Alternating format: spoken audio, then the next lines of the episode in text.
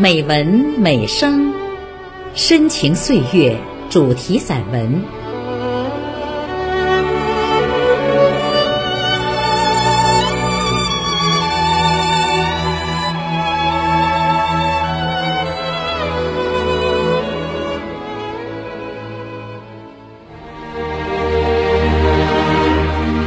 微电台，打造艺术广播第一台。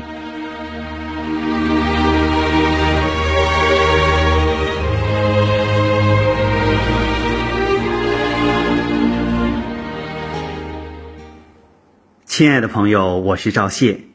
今天的节目，我为您朗读散文《父亲是影响我一生的人》，作者孙瑞祥。请分享。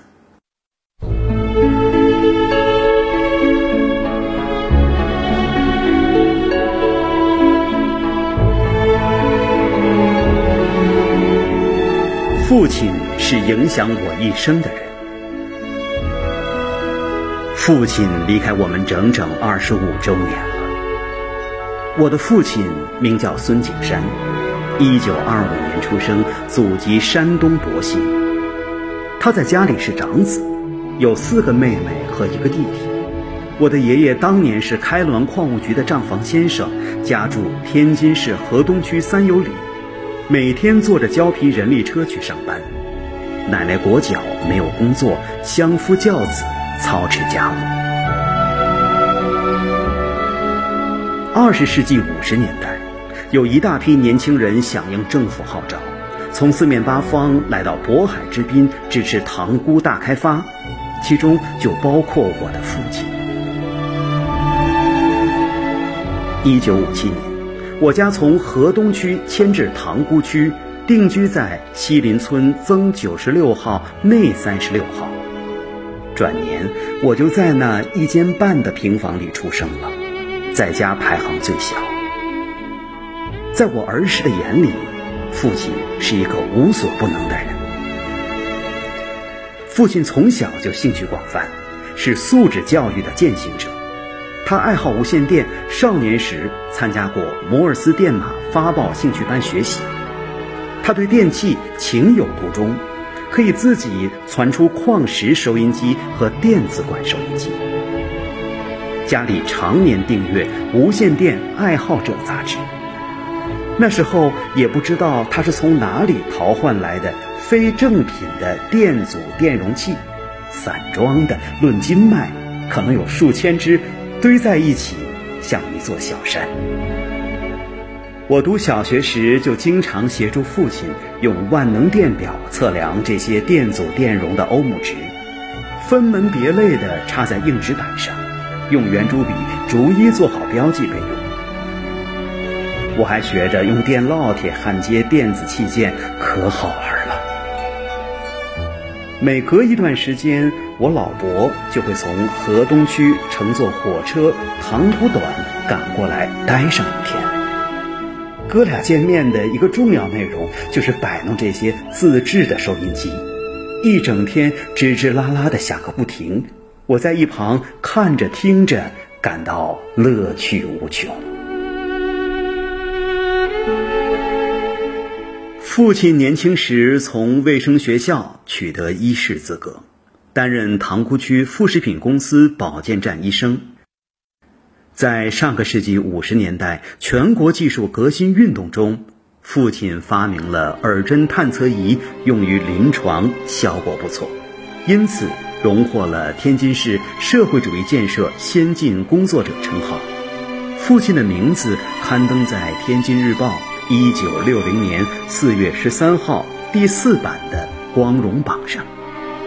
两年前，好友从《天津日报》电子资料库里帮我查询到了这一信息，佐证了我的记忆。父亲学医，听诊器、体温计、血压表、酒精灯、酒精棉球、针头、消毒盒这些医用品家里都有。还有几本红十字医学手册，我也时常翻看。那时我还是小学生，父亲有时在节假日或者晚上需要出诊，时常会带上我。有时父亲会让我给生病的邻居们测量血压、把脉心跳次数、听肺部杂音、看舌苔。他用现场教学的方法给我讲了不少医学常识。我从小就有三大职业理想：记者、医生、教师。如果我当时的理科成绩好，说不定就报考医学院校了。父亲喜好钻研，是个多面手。公司保健站解体后，父亲在单位里转行做了会计统计工作。算盘打得特别好，后来父亲调入天津塘沽对外客运服务公司担任办公室主任，办公地点在新建的塘沽胜利宾馆。这是一家涉外宾馆，塘沽是个港口城市，国际海员多，父亲所在公司经常和外国人打交道，洋烟洋酒不少。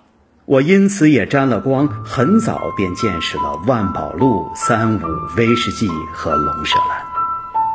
一九八五年夏天，我结婚，就是父亲从对外客运服务公司要的新型中旅接送我们的。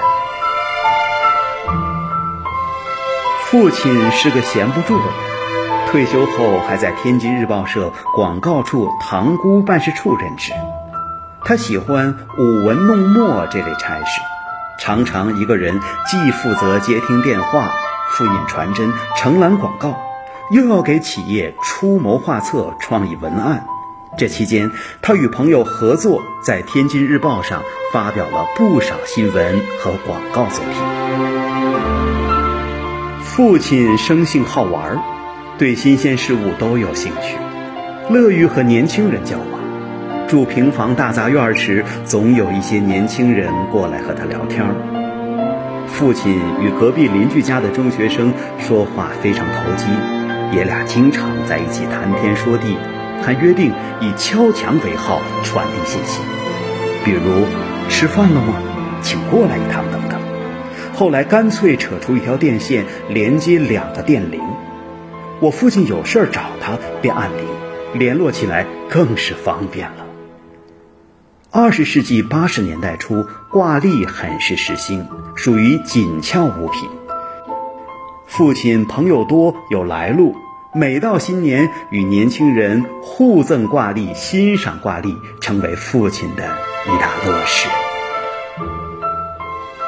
父亲的钢笔字很漂亮，他的绝活是能用一支钢笔书写成空心双线字，一笔连到底，一气呵成。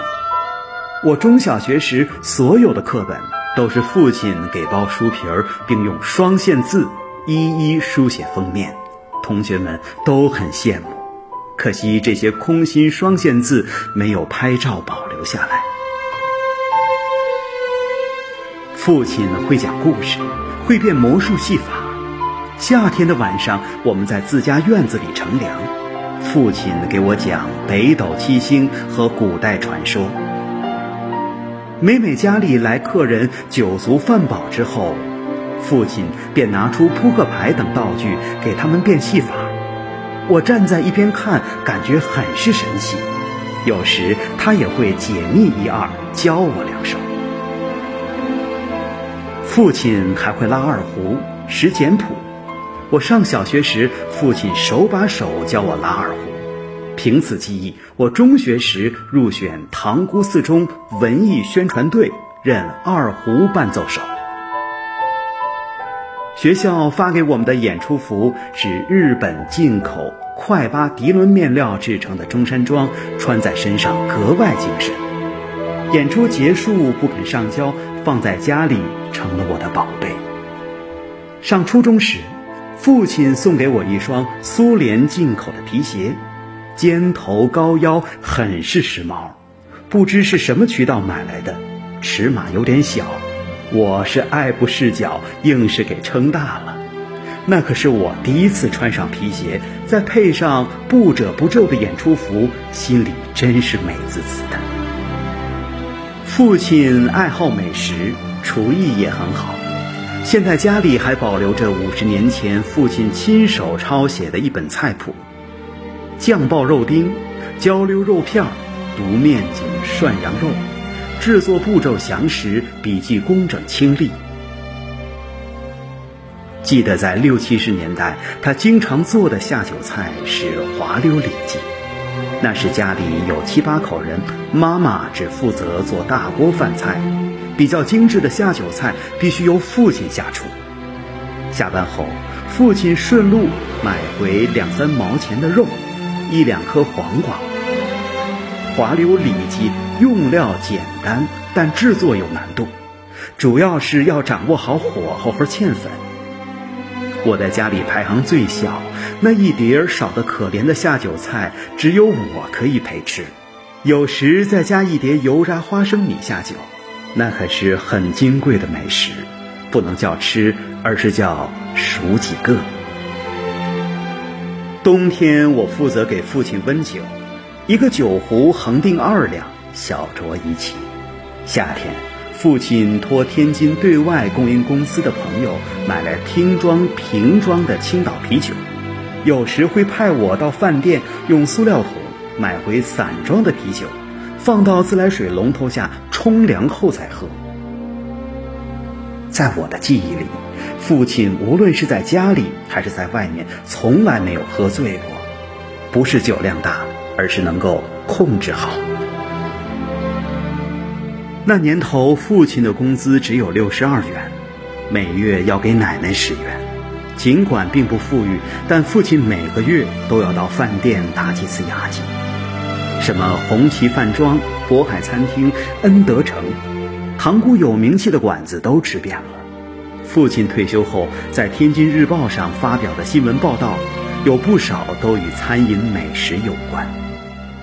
我小的时候，父亲总是带着我一个人和他一起下馆子，饭店里的酒肉香气扑面而来，令人垂涎三尺。如今再也没有那种味觉了。我从小受到父亲的影响，对厨艺颇感兴趣，看大厨做菜是我的一大乐趣。一九八二年我入职后，还给朋友们置办过家庭婚宴呢。三五桌的宴席都能顶下来，什么焦溜肉片、香酥鸡腿、松鼠桂鱼、油焖大虾、拔丝山药，均不在话下。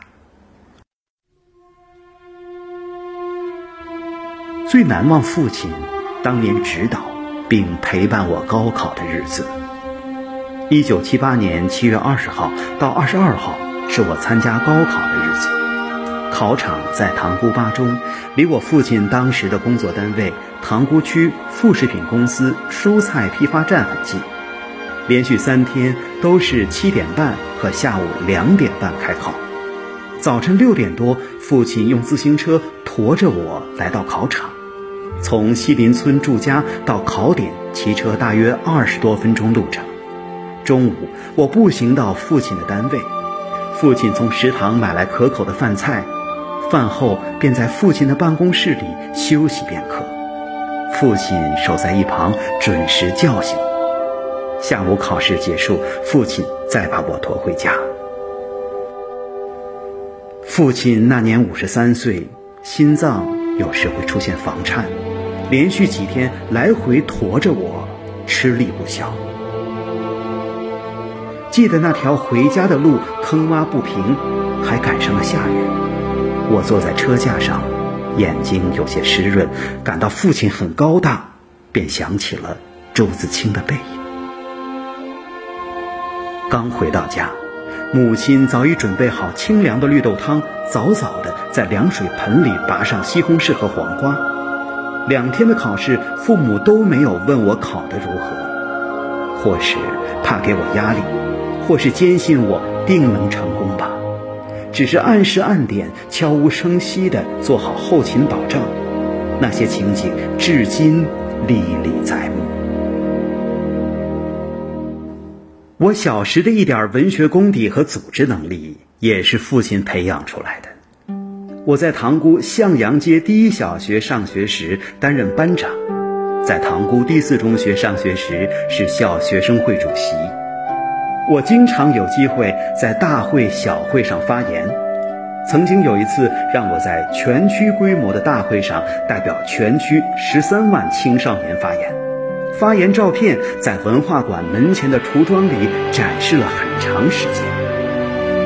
老师说我的发言很不错，其实那篇发言稿就是在父亲的指点下完成的。我的作文成绩一向优良，多次被学校当作范文推荐。上中学时还在刊物上发表过习作。记得1976年唐山大地震，我们住进了地震棚。当时我在读初三，街道社区委托我做一些抗震的宣传。我一个人负责定期出版抗震救灾的油印小报，从采访写作、组稿刻板、推印发行，都是我一个人完成。大概出版了五六期，很有成就感。父亲是每期必看，在行文和措辞上教会了我很多。父亲对我的职业生涯具有决定性影响。在我小学时，父亲告诉我一个名词：记者是无冕之王。这是我后来报考复旦大学新闻系，毕业后做记者、做新闻学教授的最原始动力。在我的记忆里，父亲从来没有家长作风，总是用商量的口吻讲话，语气平和。一九七八年，在我如何填报高考志愿上，就充分体现了这一点。那时填报志愿都是在公布成绩之前，不像今天有很多参考依据。父亲的一句话坚定了我的信心：只要你有兴趣，认准了的，爸爸。就一定支持你。于是我毫不犹豫首选新闻学专业，并如愿以偿。录取后才得知，那年复旦大学新闻系在天津只有一个招生名额，想来有些后怕。正如父亲所言，兴趣是最好的老师。在父亲的指导下，我入对了行，走对了路。此后有了十年做记者的经历，担任《经济消息报》天津记者站站长，《天津日报》特约记者，发表了十余万字新闻作品，获得过省级新闻一等奖。做教师也很努力，以同等学历获得博士学位，荣获天津市级教学名师称号，担任天津师范大学新闻传播学院院长。担任中国新闻史学会新闻传播教育史研究委员会副会长。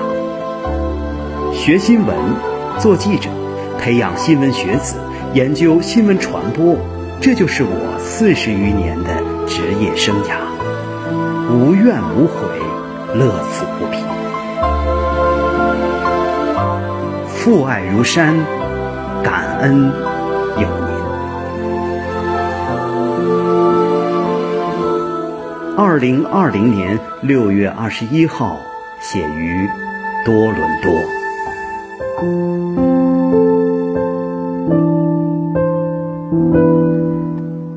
亲爱的朋友，今天的节目就到这里，赵谢感谢您的收听，再会。